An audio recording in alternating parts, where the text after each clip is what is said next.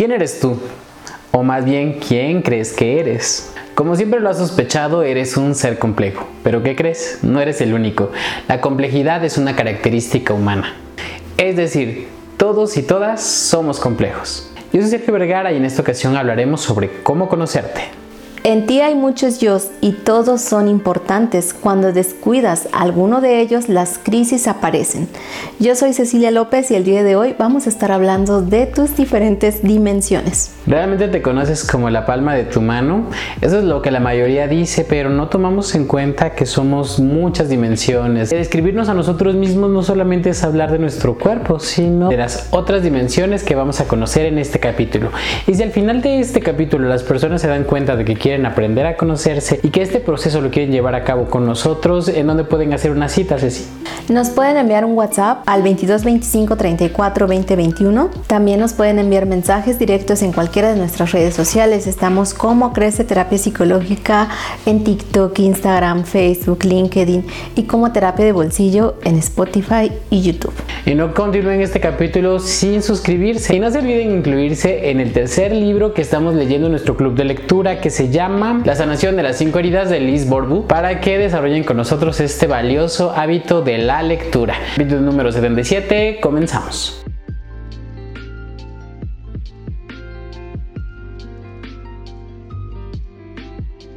Las personas vivimos de manera automática y a veces no nos damos cuenta de que existimos en más de una dimensión. Es decir, ¿qué eres tú? ¿Quién eres tú?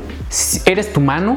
Y si te cortan tu mano, dejas de ser tú o esa mano que se queda allí, sigues siendo tú o dejas de ser tú. Es muy difícil reconocer hasta qué punto comenzamos a ser nosotros y dejamos de ser nosotros. La mayoría de los psicólogos coinciden en el hecho de que somos individuos que interactúan en un aspecto biopsicosocial espiritual. Es decir, que no solamente somos nuestro físico, también somos nuestras emociones, somos nuestros pensamientos, somos la forma en que interactuamos con otras personas y también somos más que lo físico, somos esto en lo que creemos, este Dios, este estar con la naturaleza, esta calidad de espíritu si tú lo quieres pensar.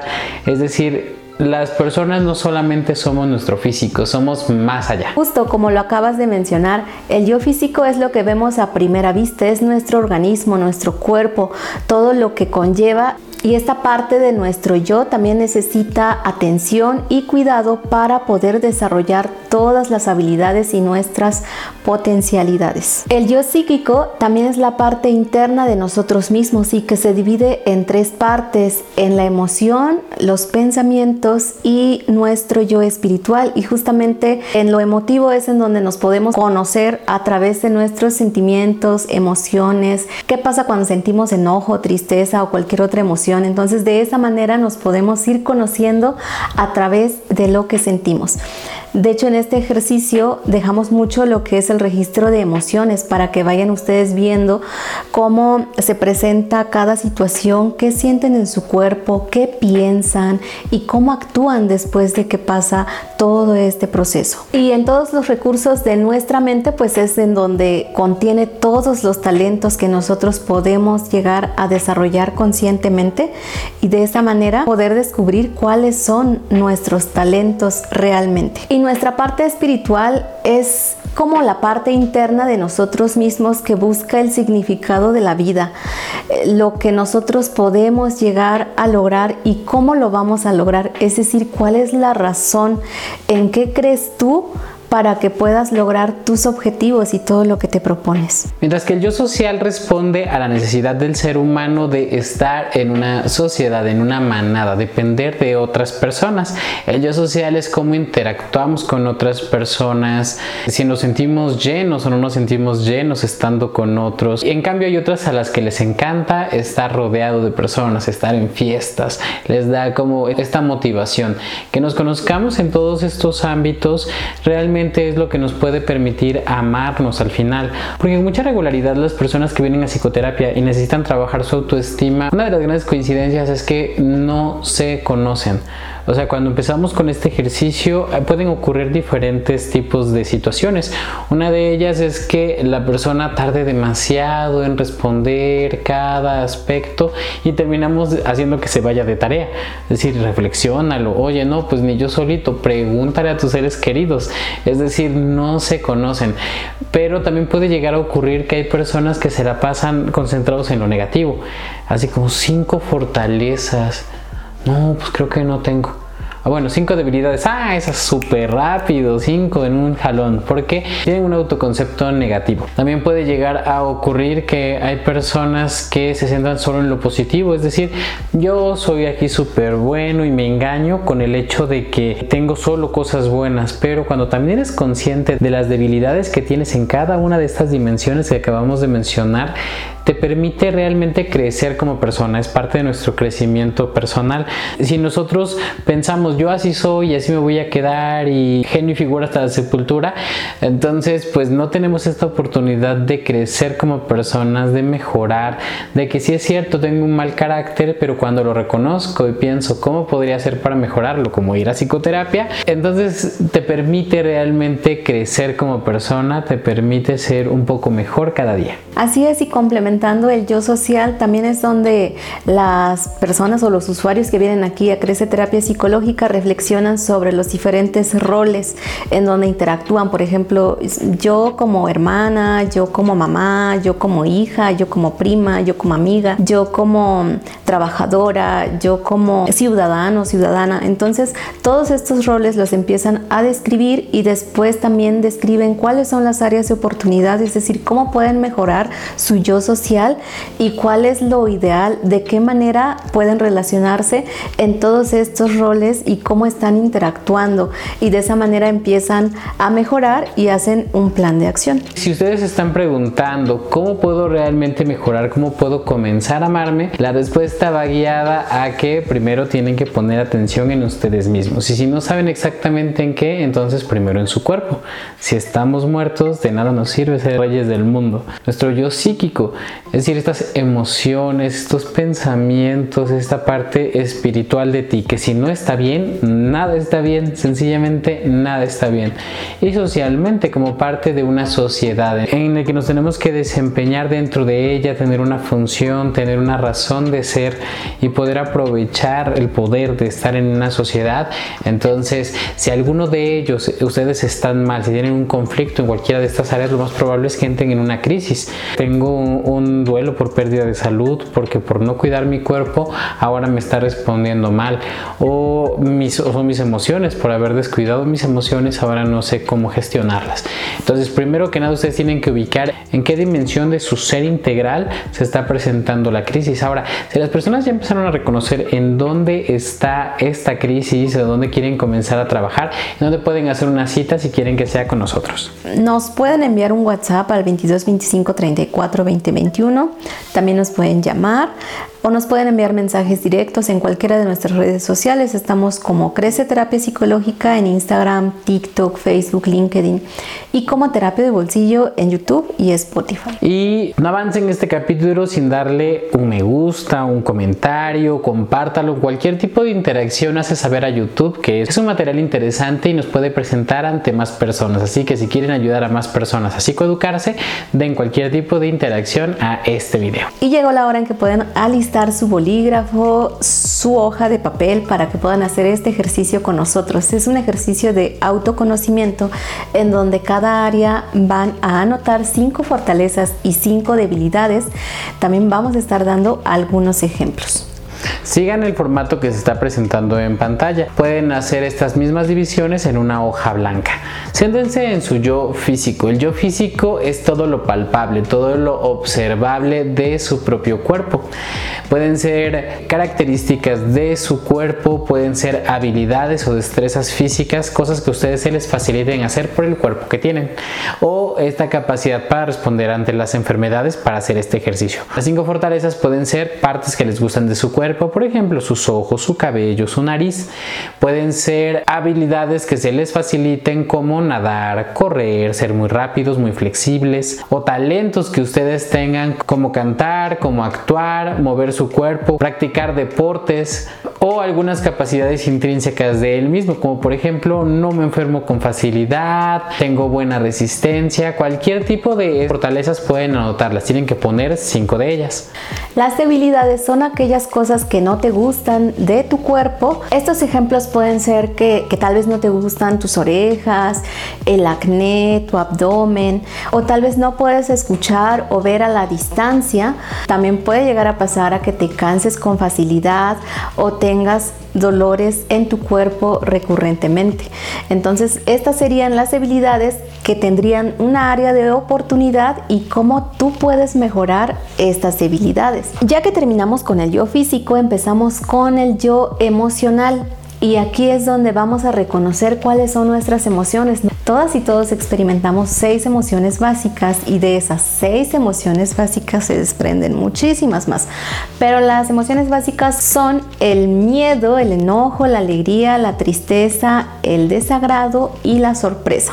Y la inteligencia emocional se refiere a cómo reconocemos cada una de estas emociones, cuál es la función de estas emociones y también cómo gestionarlos, es decir, cómo sacar esa energía que te provoca cada emoción de una manera funcional para ti y para las personas que te rodean. A continuación vas a tener que escribir cinco fortalezas de tu emocionalidad. Hay personas que nos dicen cosas como que no se enojan con facilidad, o que son buenos manteniendo la calma ante situaciones de estrés. Puede ser también que eres bueno automotivándote. Tengo buena resiliencia, es decir, después de que me pasa algo mal me puedo reponer con cierta facilidad. Y también que son buenos escuchando o entendiendo las emociones de las demás personas. Y pueden anotar cinco debilidades. Estas debilidades pueden ser que se enojen con facilidad, que se estresen todo el tiempo, que lloren todo el tiempo, o por lo menos eso piensan, ¿no? Que lloran todo el tiempo, aunque obviamente no sea cierto, puede llegar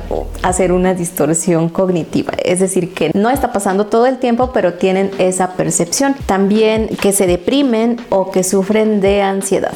Ahora concéntrate en tu yo mental, es decir, tu capacidad para procesar la información. Ahora también vas a escribir tus cinco fortalezas y tus cinco debilidades. Puedes anotar cinco fortalezas de tu yo mental, por ejemplo, soy inteligente, soy buena en matemáticas, tengo buena memoria, tengo buena orientación espacial, soy analítico y reflexivo.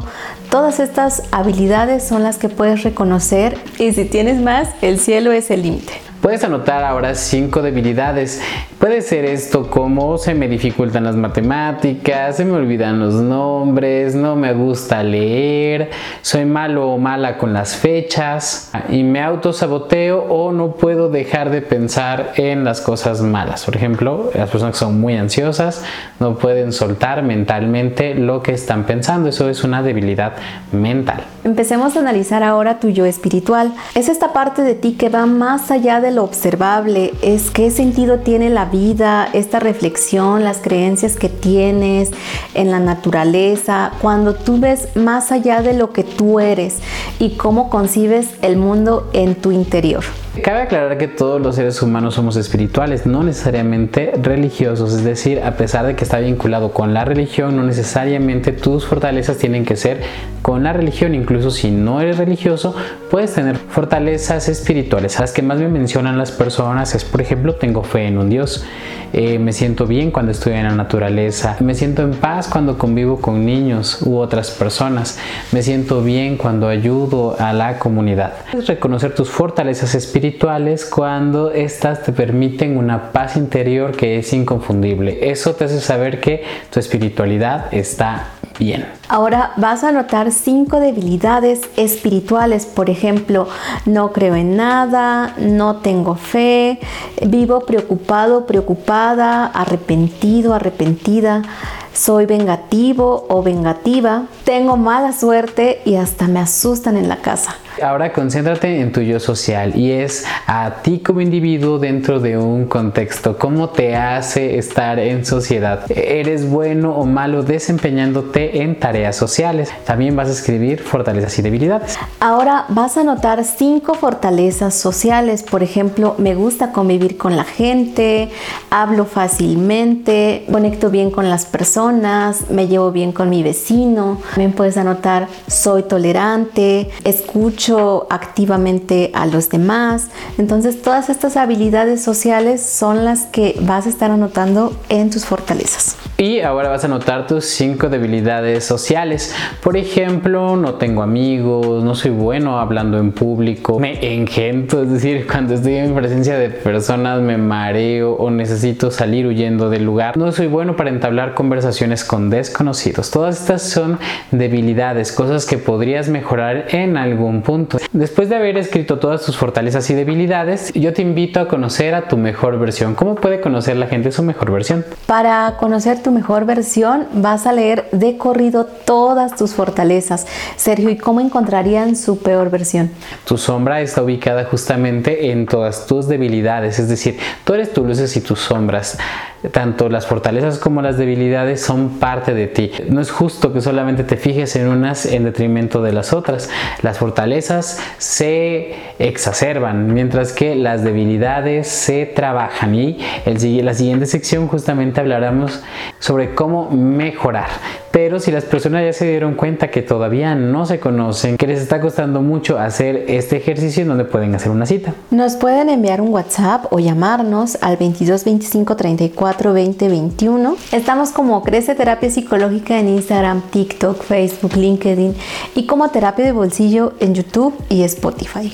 Continúe este capítulo sin darle suscribirse y activar la campanita. También en Spotify le pueden dar seguir para, poder, para que no se pierdan ninguno de nuestros episodios. ¿De qué serviría que ustedes se conozcan si al final no les termina gustando lo que descubren? Dicen, tengo muchos defectos, pero pues así soy y no hay nada que mejorar.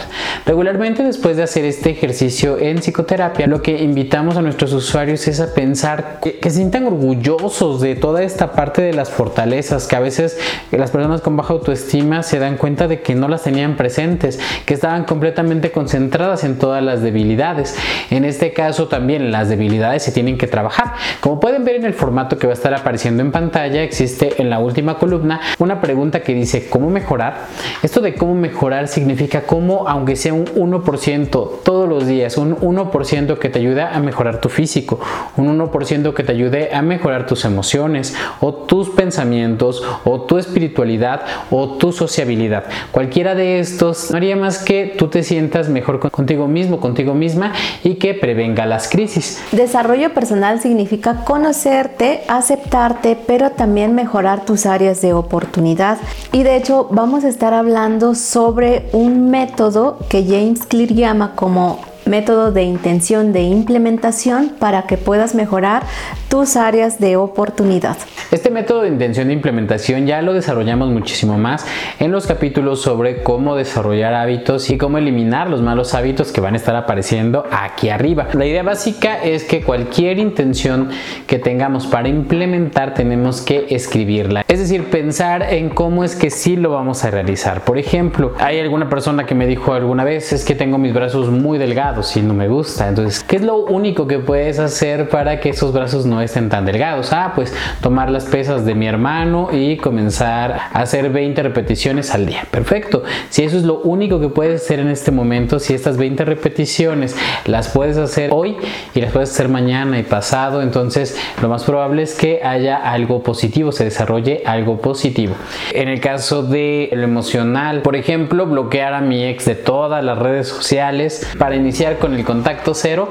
Entonces, si esto es lo único que puedes hacer para el bienestar de tus emociones, entonces realizarlo, pero hay una fórmula para que ustedes lo puedan escribir que consiste básicamente en poner yo voy a la actividad, por ejemplo, bloquear a mi ex.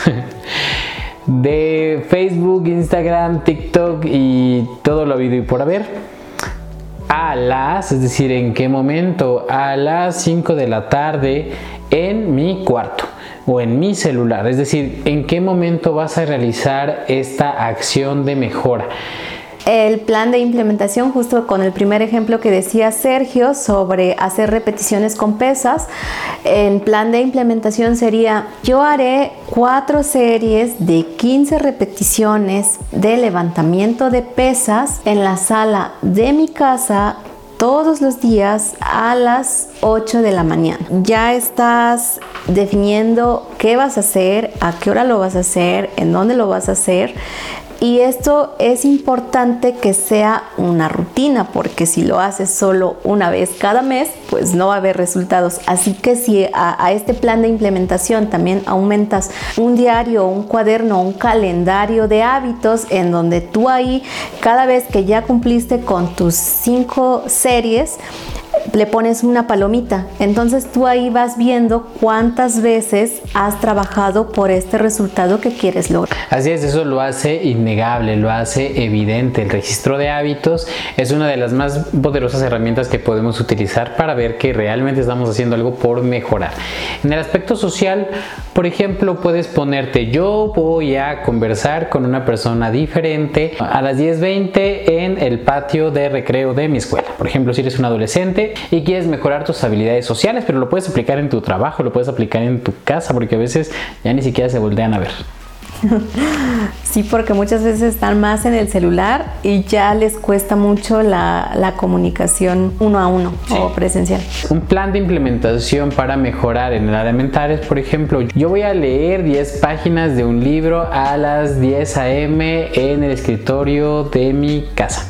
Un plan de implementación para tu área espiritual sería yo voy a meditar durante 10 minutos a las 7 a.m. en mi cuarto. Entonces ya estás contemplando en qué momento, sobre todo en la mañana, para que no tengas pretexto, vas a meditar, por cuánto tiempo y en qué lugar. La idea y la sensación de mejora, la idea de que estás cumpliendo contigo mismo o contigo misma de que tal vez das mucho a las demás personas, pero no te dedicas un tiempo a mejorar en tu cuerpo, en tus emociones, espiritualmente o en tu yo social. O sea, ¿cómo es que realmente te puedes dar cuenta que te estás amando? Es a partir de que te estés dedicando estos tiempos, de que llegues a estas citas contigo mismo. Queremos responder a la pregunta ¿cómo conocerte a ti mismo? Ya puedes ver que no consiste solamente en verte en un espejo, porque en ese espejo solamente vas a poder ver una parte física tuya, pero también existen otras partes que no puedes ver. Recuerden que el autoconocimiento es como un caminito en donde pueden ir avanzando a través de estos ejercicios. Si se les está dificultando, recuerden que pueden hacer alguna cita con nosotros al 22 25 34 20 21 para que nosotros podamos acompañarles en este proceso de desarrollo personal, crecimiento espiritual, autoestima, amor propio cualquier tema que ustedes quieran tratar, mejorar, nosotros estamos en la mejor disposición para acompañarles, también a través de terapia de bolsillo que estamos compartiendo mucho contenido de valor gratuito en Spotify y en YouTube. También no olviden incluirse a nuestro club de lectura en el que vamos a leer en nuestro tercer libro que es, que es La sanación de las cinco heridas de Liz Borbó y no olviden suscribirse para que les lleguen las notificaciones cada vez que subamos un video, cada vez que estemos transmitiendo en vivo para este club de lectura. Pueden irse a las listas de reproducción y también escuchar desde el día número uno el libro Este dolor no es mío y el libro Hábitos Atómicos, con el que ustedes van a poder mejorar y crecer personalmente. Desde la ceniza Puebla de Zaragoza, que ahorita el volcán nos está echando mucha ceniza el Popocatépetl, les mandamos un saludo desde el Centro de Operaciones de Terapia Psicológica ubicado en 9 Oriente 1611, capítulo número 77. Nos vemos hasta la próxima.